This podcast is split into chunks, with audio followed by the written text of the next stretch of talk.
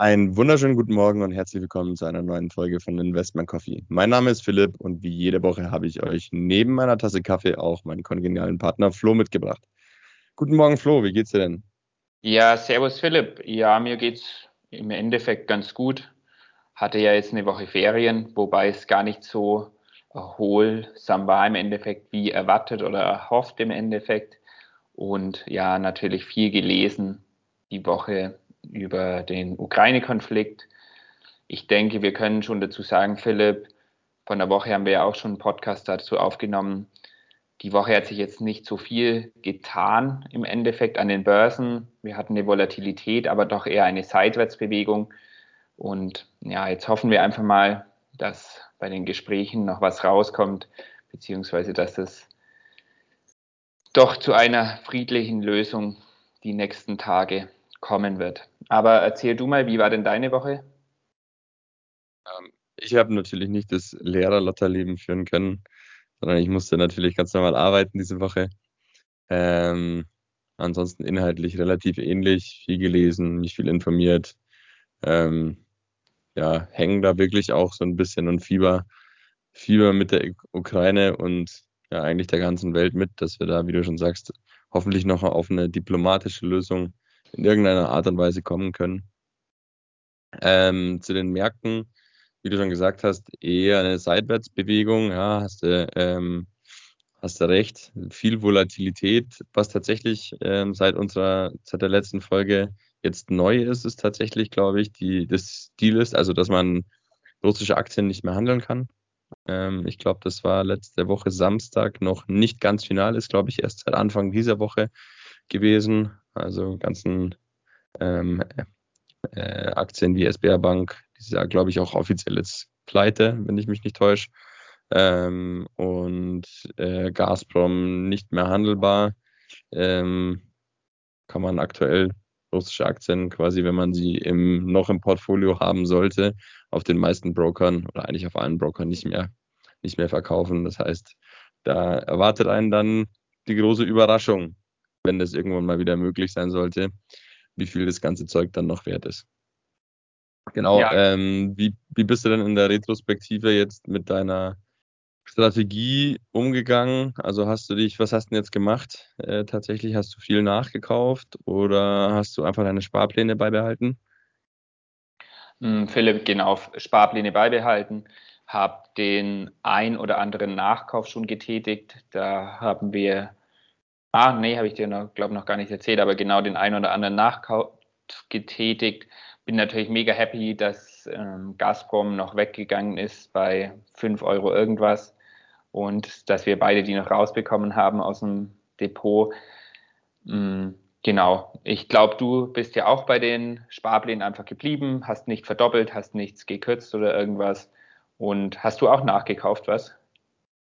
Ähm, ich habe, also genau, wie du schon gesagt hast, ich habe meine Sparpläne auch ganz normal weiterlaufen lassen. Ich hatte überlegt, ob ich sie ähm, verdoppel, wäre, glaube ich, auch tatsächlich ähm, nach der, also meine Sparplanausführung war am 2.3. Äh, und nach der Entwicklung am 1.3. auf den 2.3. wäre es vielleicht auch gar nicht so, ähm, wäre es, glaube ich, sogar auch ein ganz guter Kauf gewesen, wenn man da doppelt äh, mit der doppelten Sparsumme reingegangen wäre. Ich habe mich aber dazu entschieden, mit einer normalen Sparsumme jetzt reinzugehen und tatsächlich mir das Ganze bis Mitte des Monats nochmal anzuschauen und dann ähm, Mitte des Monats vielleicht nochmal zu besparen. Das ist ja das Schöne, die Sparpläne kann man relativ flexibel dann nochmal anpassen und vielleicht auch mal nochmal ein zweites Datum, einen zweiten Spartag einstellen und das werde ich mir auf jeden Fall offen halten, ähm, da zur Mitte des Monats nochmal reinzugehen. Ähm, genau, je nachdem, wie die, wie mögliche Friedensverhandlungen vielleicht auch aussehen können, denke ich, kann das den, kann es die Kurse kurzfristig schon nochmal ähm, beeinflussen. Ähm, nachgekauft habe ich tatsächlich, lass mich überlegen, ja, ich habe eine kleine Position für Seniors nachgekauft, ähm, weil ich die nicht im Sparplan halte, ähm, weil ich da schon eine relativ große Position habe ähm, habe sie dann aber nochmal für relativ günstig empfunden und habe nochmal eine Position geholt. Ähm, und Boah, ich müsste jetzt nachschauen. Ich weiß es gar nicht. Ich glaube noch eine zweite, aber wie du schon merkst, nichts, ähm, nichts Wesentliches. Sondern habe mich auch einfach dran gehalten, äh, Sparplan laufen lassen, versuchen sehr ruhig zu bleiben, Emotionen rauszulassen, von großen Käufen abzusehen, wie wir es ja gesagt haben. Und ähm, genau. Ähm, ja. Relativ wenig gemacht.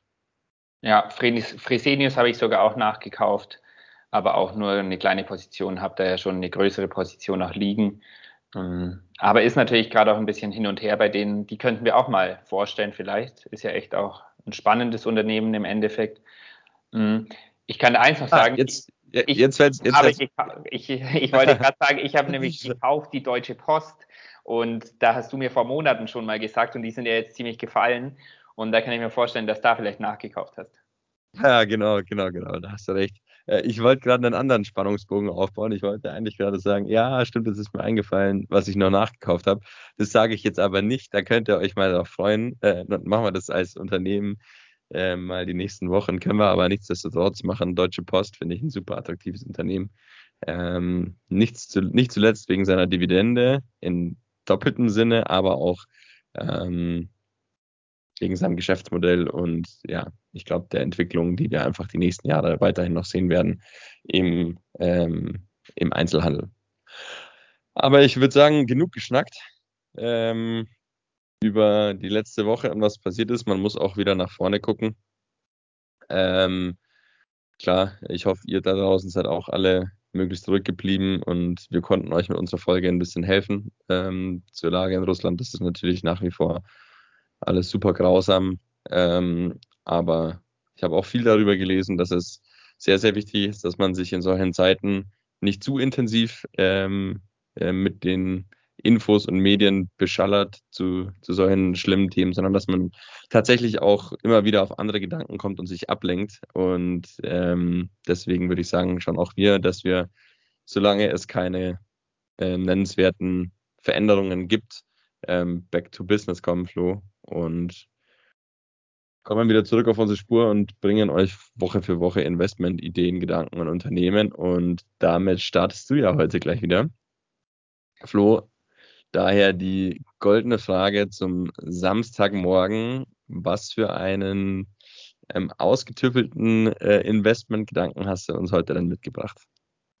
Ja, Philipp, heute habe ich gar nichts so großartig Besonderes dabei, sondern ein Unternehmen, das vermutlich jeder kennt. Ich habe ja letzten Samstag versprochen, ein Dividendenunternehmen mitzubringen, das ziemlich langweilig im Endeffekt ist für unruhige Zeiten, wo man sich nicht so viel Gedanken machen muss. Und das habe ich jetzt auch getan. Es handelt sich um den Versorger E.ON. Philipp, ich, wir haben schon mal drüber geredet, da warst du ein bisschen skeptisch noch, aber meintest auch, du hast dich damit noch nicht so viel beschäftigt. Jetzt schauen wir mal, habe mir gedacht, zweite Chance für mich. Vielleicht kann ich dich heute auch ein bisschen überzeugen davon.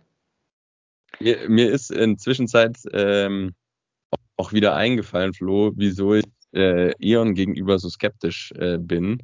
Als, ich meine, als, äh, als wahrlich äh, eingefleischter gebürtiger, aber sehr lange wohnhafter und schon seit klein auf mit Herzblut verfolgender FC Bayern-Fan, ähm, hat sich das uralte äh, BVB-Trikot natürlich in meinen, in meinen Gedanken ähm, äh, eingebrannt mit E.ON als Hauptsponsor. Das war zu den Zeiten, ich glaube, da waren die Kollegen Rositzky, Amazon, das war tatsächlich eine gar nicht allzu schlechte Generation an äh, an BVB-Geschichte.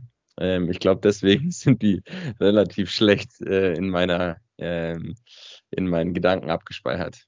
Oh ja, da kann ich mich erinnern an Amoroso und Jan Kolle und so auch noch.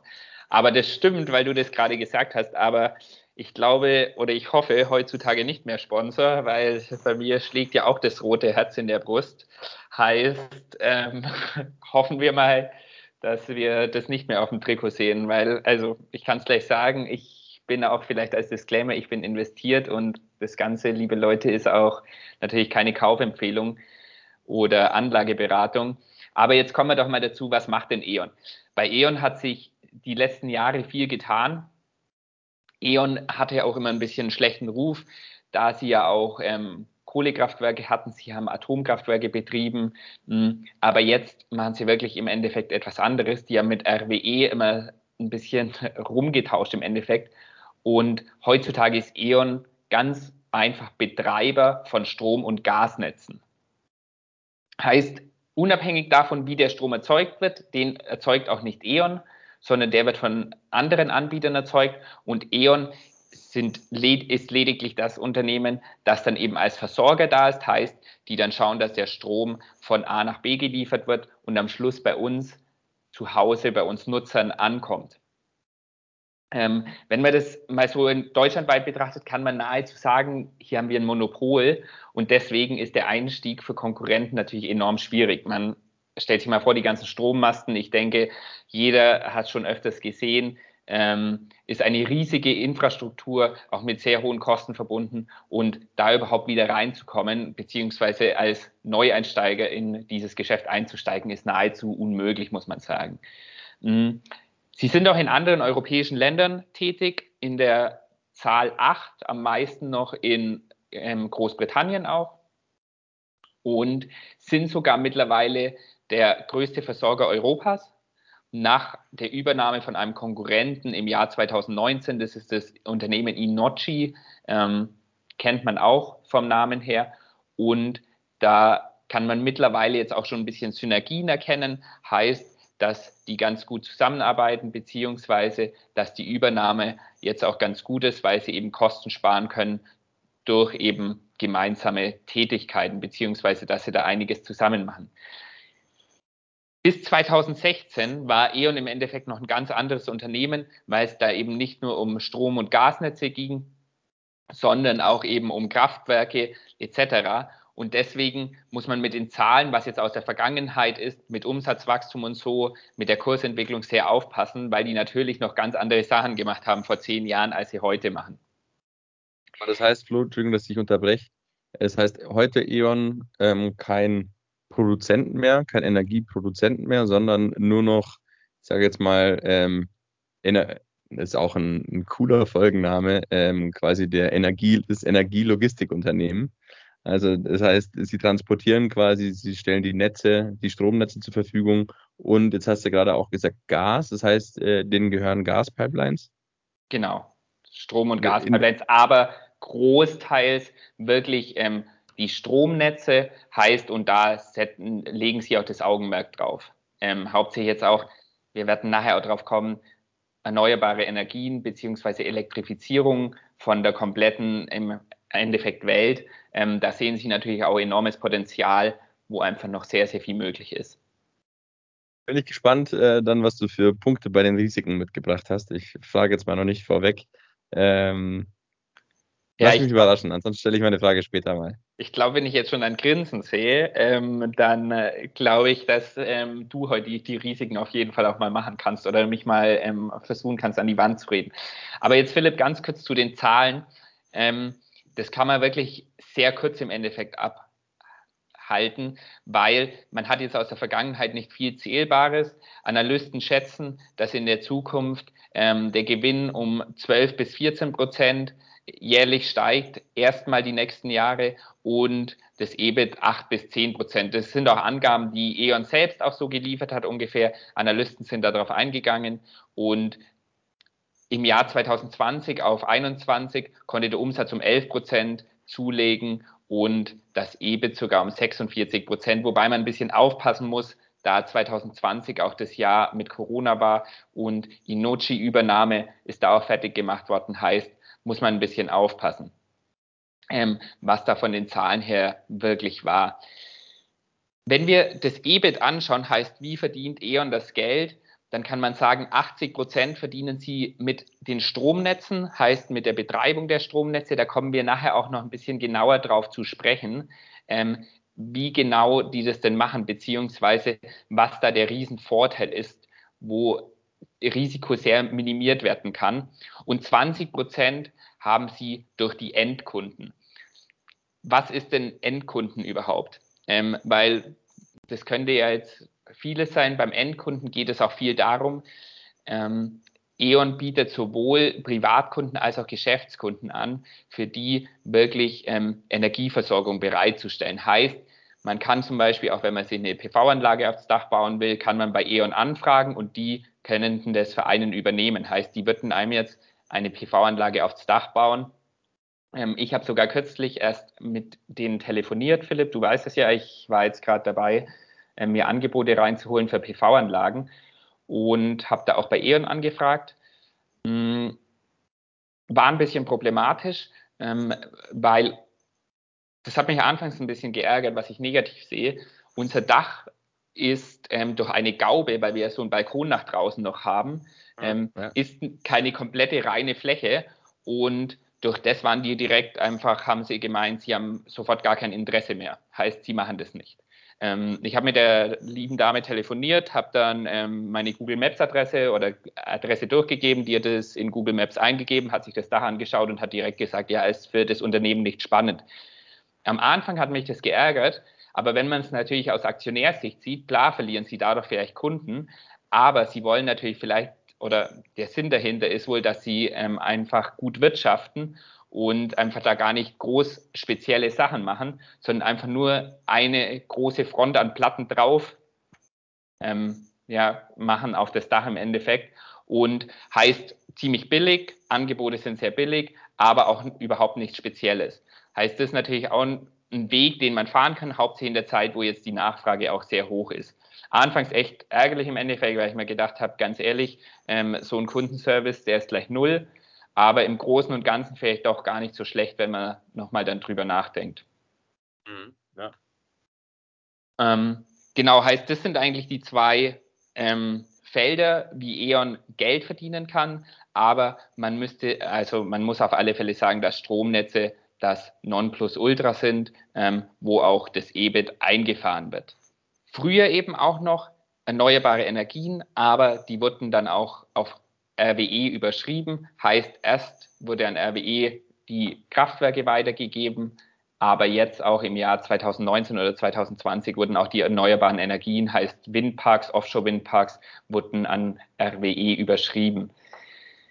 Jetzt ist ein Punkt noch, und da kommen wir eigentlich gleich zu den Risiken. Ich bin gespannt, was du an Risiken auch hast, Philipp. Ähm, ich weiß nicht, das kannst du mir jetzt sagen, ob ich, äh, ob ich dich an der Stelle unterbrechen soll oder erst äh, später. Ich hätte noch eine Frage. Ja. Ähm, tatsächlich zu den, ähm, zu den Fundamentaldaten, also zu den Unternehmenszahlen. Ja. Ähm, kann ich aber auch hinten anstellen, wenn du später selber nochmal drauf zurückkommst. Nee, kannst, kannst gleich mal machen. Ähm, wobei bei Chancen, bei Chancen kommt dann auch noch was, wie das funktioniert alles. Aber stell die Frage ruhig mal. Ja. Ähm, ich habe mir nebenzu gerade die, ähm, die Unternehmenszahlen aufgemacht ähm, auf TraderFox und habe mir das mal angeguckt. Mhm. Wie du richtigerweise am Anfang gesagt hast, ähm, musste ich mein Kindheitstrauma mit äh, E.ON erst noch überwinden und bin tatsächlich jetzt kein E.ON-Profi, was die Fundamentaldaten angeht, äh, weiß natürlich, was das Unternehmen macht und wie es sein, äh, sein Geld verdient, aber kannte die Zahlen jetzt nicht im FF. Und wenn man sich die, ähm, die Fundamentaldaten und die Geschäftszahlen vor allem der Vergangenheit genau anschaut, fällt eine Sache tatsächlich sofort auf. Und du hast gerade gesagt, ähm, nachdem die Kernkraftwerke an die RWE überschrieben wurden. Weißt du, wann das passiert wurde? Oder wann Im Jahr 2016 ist? ungefähr, wobei man aufpassen muss, die Kernkraftwerke, das waren hauptsächlich Kohlekraftwerke. Kernkraftwerke, das ist jetzt nämlich ein Risiko, was kommt. Ähm, E.ON ist verpflichtet zum Rückbau von einigen Atomkraftwerken noch. Heißt, die werden ja jetzt, dieses Jahr werden ja die letzten abgeschaltet im Endeffekt und E.ON muss ähm, diese Atomkraftwerke rückbauen.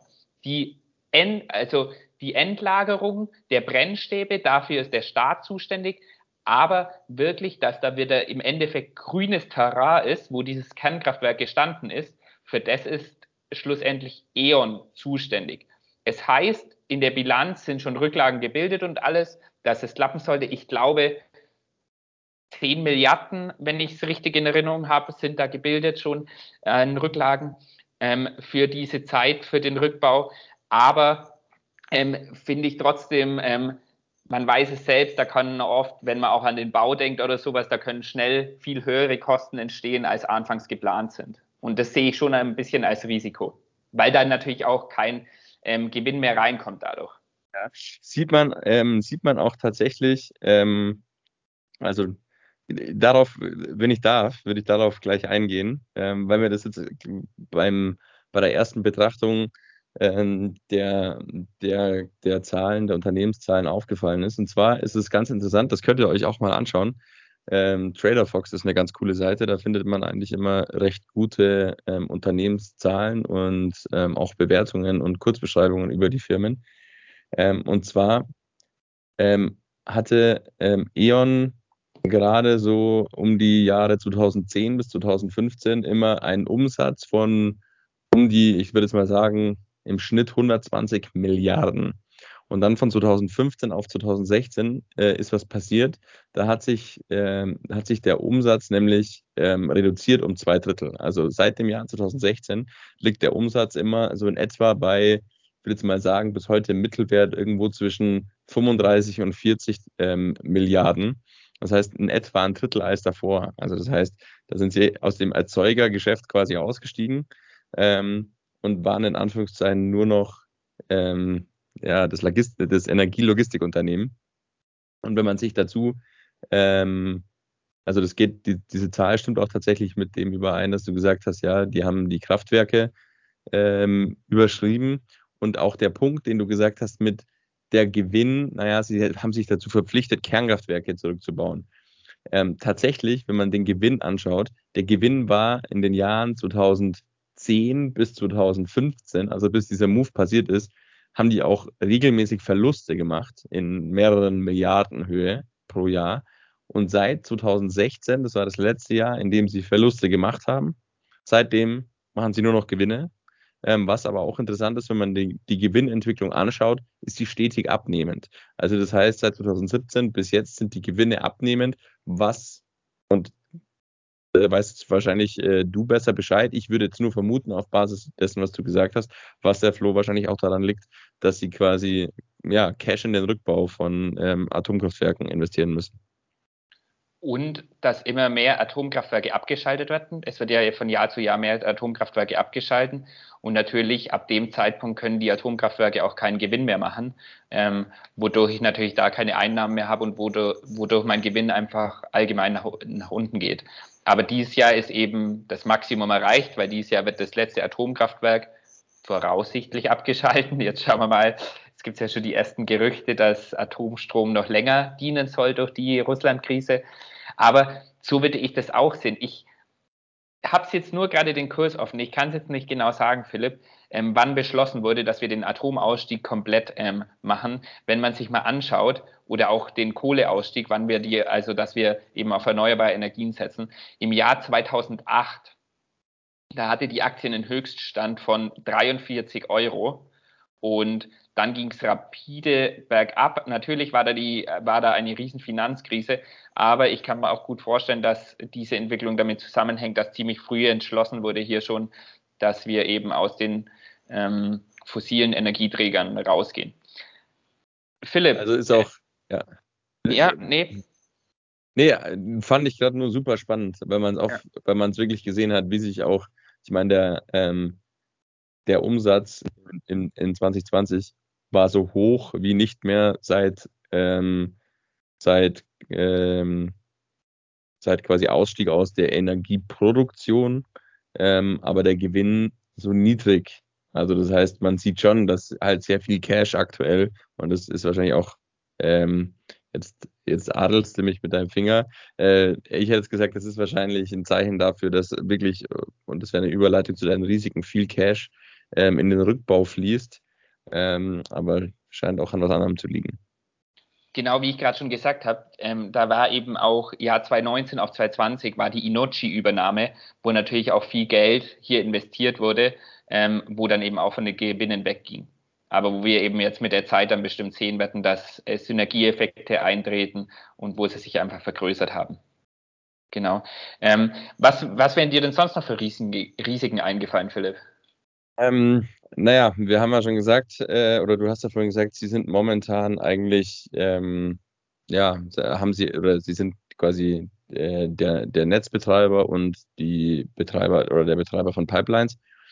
Ähm, da wäre jetzt, ähm, wäre wär mir jetzt natürlich gleich in, in den Sinn gekommen, okay, 55 Prozent unserer, unseres Gases kommt aus Russland, spielt natürlich wahrscheinlich auch in die aktuelle Krise mit rein. Ähm, sollten wir da quasi uns entscheiden, dass wir vielleicht ja, den Hahn mehr zudrehen und nicht mehr so viel aus äh, Russland importieren, ähm, wäre meine Frage gewesen, wie, wie stark sind die Pipelines von E.ON an ähm, beispielsweise russisches Gas gebunden oder könnten die auch jederzeit umswitchen auf, ähm, ja, auf amerikanisches oder ähm, norwegisches Gas? Das ist eine gute Frage, Philipp. Kann ich jetzt so gar nicht, also kann ich fundamental nicht beantworten. Ähm, ich würde jetzt vermuten, dass es problemlos ist, da die einfach die Grundversorgung haben. Heißt, sie haben die Gasnetz, das Gasnetzwerk, was hier für Deutschland auch das Wichtige ist, ähm, oder auch in den sieben anderen EU-Staaten, wo sie noch sind. Und ich glaube nicht, dass es da eine Rolle spielt, ähm, was für ein Gas in Anführungszeichen dann durch die Pipeline fließt. Wäre jetzt meine Vermutung. Klar, vielleicht muss der ein oder andere Umbau gemacht werden, dadurch, wo das Gas, also wo die Großmenge an Gas ankommt in Deutschland. Aber ich glaube nicht, ähm, dass es zu größeren Problemen für das Unternehmen E.ON führen würde. Okay, ja, spannend. Mhm.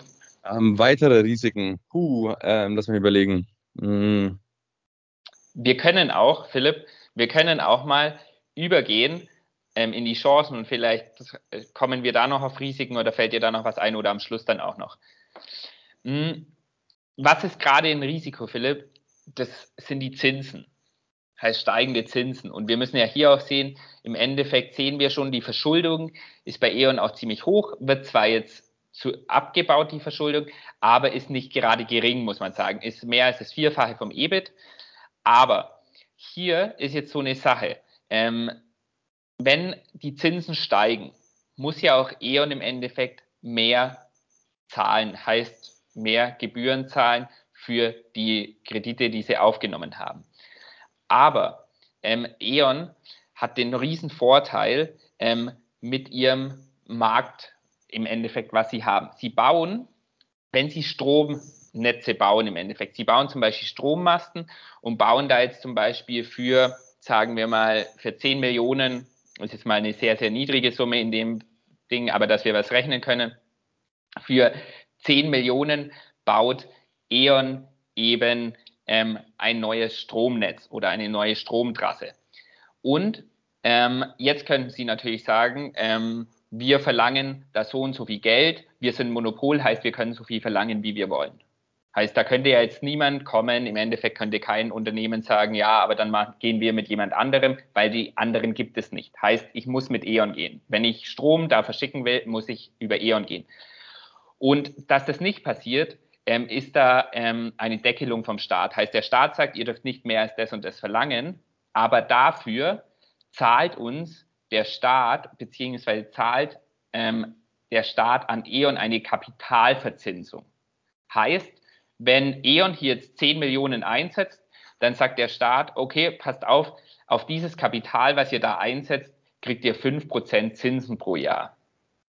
Damit sie dann eben nicht jetzt die Preise ins Unendliche hochtreiben, sondern der Staat ist ja auch da interessiert daran, dass in Deutschland alles eine gute Versorgung hat. Und diese 5%, die könnten ja jetzt komplett aus der Luft gegriffen sein, aber das sind sie eben nicht. Ähm, es wird ein risikofreier Zins genommen, heißt wie zum Beispiel eine Staatsanleihe.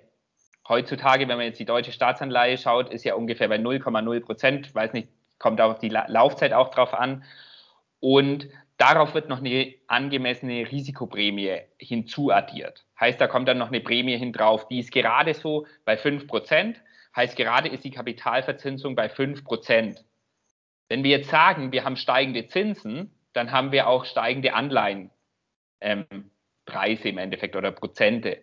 Und somit haben wir da eine ganz einfache Rechnung. Wenn die Zinsen steigen, wird auch diese Prämie, die ähm, E.ON durch die Kapitalverzinsung bekommt, wird dann dadurch auch höher. Hast verstanden, wie das läuft? Ja. Und diese wird auch alle fünf Jahre neu verhandelt. Heißt, wenn jetzt ein Netz oder eine Stromtrasse da neu aufgenommen wird, nach fünf Jahren wird es neu verhandelt. Heißt, wenn in fünf Jahren dann jetzt die Zinsen bei drei Prozent stehen würden, dann könnte E.ON auch an die acht Prozent kriegen. Klar, zahlen sie dann mehr auf die Summe, die sie nehmen, aber sie bekommen auch mehr als Kapitalverzinsung. Das, das heißt aber, also das Geschäftsmodell von E.ON äh, sieht ja dann so aus, also Strom fließt von A nach B über das Logistiknetzwerk äh, von E.ON und äh, E.ON kassiert dann ja quasi von den von den Betreibern oder von nicht von den Betreibern, Entschuldigung, von den ähm, Energieproduzenten bekommen die quasi ähm, bekommen die eine gewisse Gebühr pro Kilowattstunde, die sie da drüber jagen zum Beispiel. Ähm, und der, ähm, der, der Energieproduzent holt sich das vom Endkunden wieder. Jetzt wären, jetzt haben wir Inflation, jetzt werden die Energiepreise steigen, das heißt, der Endkunde zahlt mehr, dann müsste E.ON ja auch sagen, so Freunde, das bedeutet für mich auch mehr Cash. Aber das dürfen sie nicht machen, weil sie eben in dieser Kapitalverzinsung äh, gebunden sind. Habe ich das gerade richtig verstanden? bis zu einem gewissen ähm, Punkt dürfen Sie das natürlich schon machen. Also Sie können da natürlich schon mitgehen. Ich denke auch, dass das prozentual abhängt vom Strompreis, was Sie bekommen. Aber Sie können das jetzt nicht ins Endlose hochspiegeln. Heißt, E.ON könnte ja auch sagen, ja Freunde, das ist ganz einfach. Wir sind die Einzigen, die hier ein Stromnetz haben. Darum erhöhen wir die Preise jetzt einfach mal um 200 Prozent. Und das können Sie nicht machen. Da geht der Bund dagegen vor, der Staat. Aber natürlich, wenn jetzt durch die Inflation oder allgemein die Preise steigen, kann natürlich E.ON kriegt natürlich auch mehr Geld. Nur das ist eben nicht so hoch profitabel, dass man sagen könnte, das wird sich rentieren in den Margen, was sie da bekommen. Deswegen eben noch diese Kapitalverzinsung durch den Staat. Und im Endeffekt muss man ja sagen, Philipp, wenn man das jetzt hört und das ist 80 Prozent des EBITs, und, und also der Geschäftsbereich macht 80 Prozent des EBITs aus, ist eigentlich eine komplett sichere Nummer. Weil wir wetten, also wir haben den Strom einfach, wir brauchen den Strom und wenn man da noch an die E-Mobilität denkt, was kommen wird, allgemein mehr Strom, den man benötigt, weil ja auch immer mehr weg von den fossilen Energieträgern gegangen werden soll, dann muss man einfach sagen, da ist E.ON einfach auch ein Riesenprofiteur. Ja, du hast es ja schon angedeutet. Ich war jetzt nicht der, der, der Riesenfan davor, was aber auch da, daran lag, dass ich nicht so gut informiert war. Ähm, und seit du eigentlich angefangen hast, über das Unternehmen zu sprechen und wie das Geschäftsmodell aussieht, ähm, ist mir eigentlich eine Analogie in den Kopf gekommen, das ist die Telekom. Ja, klar ist die Telekom natürlich noch ein, ähm, also die betreiben auch noch ein Mobilfunknetz, aber ihnen gehören halt zum Beispiel auch, wenn man mal dran denkt, äh, wenn man sich jetzt irgendeinen zum Beispiel 1 und 1 als, ähm, als Internetanbieter für seine Wohnung oder sein Haus holt, äh, dann sagen die einem, er muss aber immer erstmal der Telekom äh, Kamerad kommen und die Leitungen freischalten, weil die Leitungen der Telekom gehören. Ja, und das heißt, die Telekom hat hat quasi auch in dem Sektor neben Vodafone, die das Ganze ja über, über Kabel gelöst haben. Ähm, aber jeder, der über, über quasi ja, über Telefon gehen will, die Leitungen gehören, ähm, gehören der Telekom und das ist ähnlich bei E.ON. Ja, also, oder was heißt ähnlich? Ja, da gibt es aktuell keine zweite Alternative, über die man den Strom noch transportieren könnte. Und man muss ja ehrlicherweise auch sagen, wenn wir jetzt an erneuerbare Energien denken, also irgendwelche Windparks und Co., ich meine, oder jede andere Art von erneuerbarer Energie, die erzeugt werden ähm, kann oder muss, hast du ja schon unheimlich hohe Investitionskosten in die Technologie selbst. Und Infrastruktur ist ja meistens noch das viel teurere. Also das heißt, die werden ja auch nicht auf die Idee kommen, jetzt noch ein, irgendein zweites, äh, ein zweites Netz aufzubauen, um quasi den, äh, um, um an der Stelle den, äh, ja, den Burggraben und die Marktstellung von E.ON zu, zu umgehen, sondern die werden sagen, alles klar, ähm, lass den Vertrag mit E.ON machen und wir kapseln uns da dran. Also sehe ich schon auch, muss ich sagen, ähm, als, ja, als eine sehr safe Nummer eigentlich und ein, ja, klingt schon fast nach einem No-Brainer. Genau, also ich denke halt nach oben ist es ziemlich gedeckelt. Man kann jetzt nicht endlose Gewinne erwarten oder endlose Gewinnsprünge, aber wir wollten ja jetzt auch ein Unternehmen vorstellen ähm, oder ich wollte das oder habe es versprochen letzte Woche, wo einfach auch in so unruhigen Zeiten ziemlich sicher ist und im Endeffekt muss man sich hier keine Gedanken machen, weil wie ich es vorhin schon gesagt habe, solange Strom fließt und der muss im Endeffekt fließen, ist es egal. Hier jetzt auch eher ist es egal, ob dann grüner Strom fließt oder kein grüner Strom. Ähm, es, es wird der Strom fließen und somit sind auch die Erträge für E.ON da. Ich weiß nicht, Philipp, ob du noch einen Punkt hast, ähm, zu Fragen oder auch riesigen Chancen. Sonst habe ich noch eine Idee. Ich hatte vor einem Jahr mal dazu was gelesen und bin da diese Woche wieder draufgekommen und deswegen habe ich auch die Aktie vorgestellt, weil das noch so ein bisschen das Zuckerl oben drauf ist, was ich so verrückt fände, wenn das klappen würde. Dann bin ich gespannt, stell dir aber vorher noch eine Frage. Ähm, tatsächlich habe ich mir nebenzu ja auch äh, gleich die Zahlen und den Chart aufgemacht und geguckt, äh, ob es spannend ist, E.ON gerade zu kaufen. Ähm, und ich habe jetzt mal den 5-Jahres-Chart aufgemacht und da sieht man eigentlich was ziemlich Interessantes, muss ich sagen. Und zwar bewegt sich, hat sich die Aktie eigentlich immer ja, ziemlich horizontale Swings ähm, und hat sich immer zwischen 8 und 10 Euro bewegt. Also kann man wirklich zwei Linien durchlegen. Da wäre eigentlich, würde ich jetzt mal sagen, so bei 8 Euro, was ist das hier genau? 8 Euro, 8 Euro 10, 8 Euro 15. Ähm, wenn man eingekauft hat, glaube ich, über die letzten fünf Jahre hat man schon einen sehr, sehr guten Preis äh, immer bekommen. Ähm, und jetzt sieht man aber seit, ähm, ja, ich sag mal, was ist das hier hinten? Seit Mitte 2021, dass der Kurs ein bisschen ausbricht ähm, und wieder angestiegen ist, sind einmal über die 12 ähm, jetzt sind wir aktuell wieder bei 11.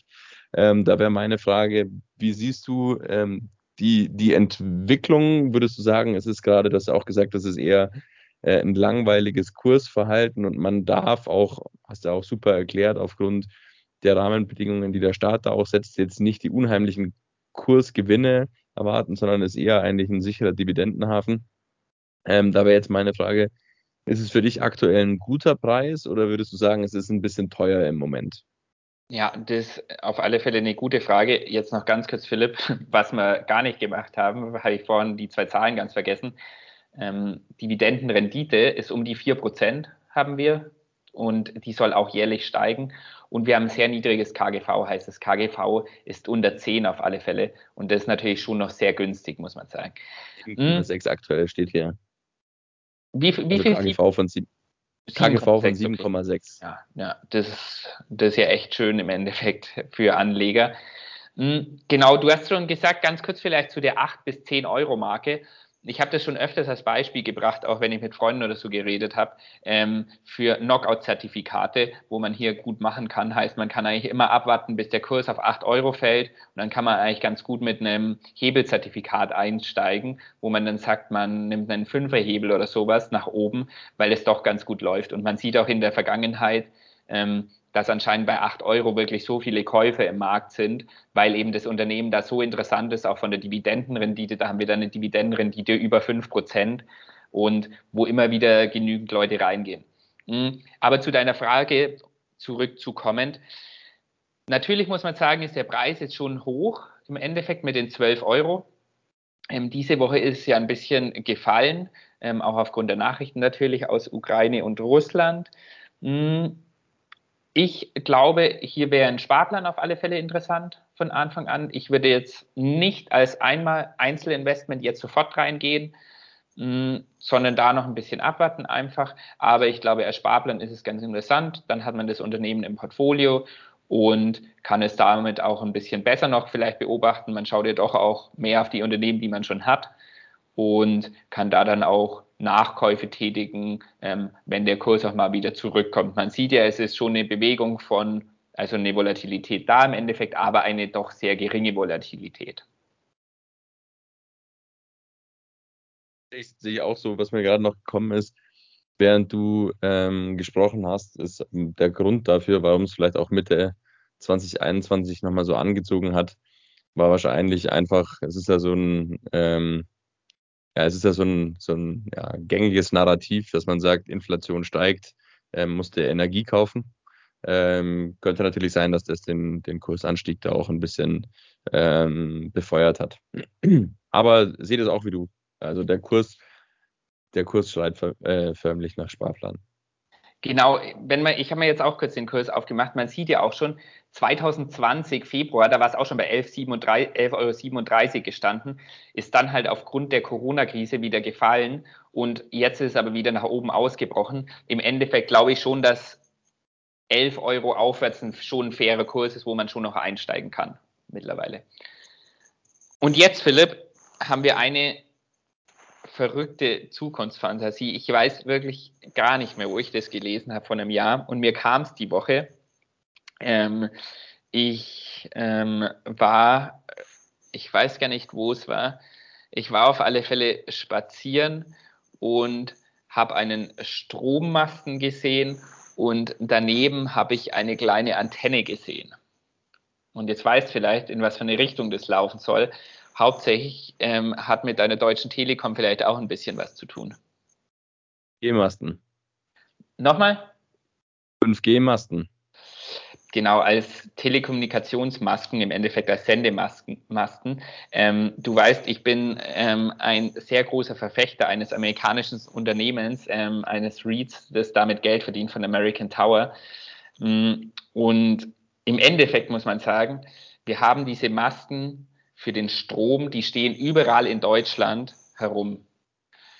Warum muss man da nebenhin noch den Sendemasten bauen, wenn im Endeffekt schon über das ganze Land verteilt eben diese Strommasten stehen. Klar muss dann unten müssen noch ähm, Zentren oder was hingebaut werden neben den Strommasten, aber im Endeffekt für die Empfänger, die oben sitzen müssen in möglichst einer hohen Höhe, mh, hm, kann man das ja eigentlich super nutzen. Und ich weiß nicht mehr, wo ich es gelesen habe und fände diese Idee natürlich super spannend, wenn E.ON da ein Joint Venture oder was auch immer machen würde mit einem Unternehmen, wo einfach noch ein bisschen Erträge reinkommen würden, weil E.ON ja eben für diese Masten auch keine Kosten mehr hat oder irgendwas, sondern das ist ja abgedeckt durch das Stromnetz und somit könnte man einfach super ähm, nochmal ein zweites Standbein in Anführungszeichen aufmachen und ähm, Geld mit einfahren. Weiß nicht, ob das völlig aus der Luft gegriffen ist, aber ich habe es irgendwo gelesen auch und mir ist die Woche dann wieder so in den Kopf gekommen,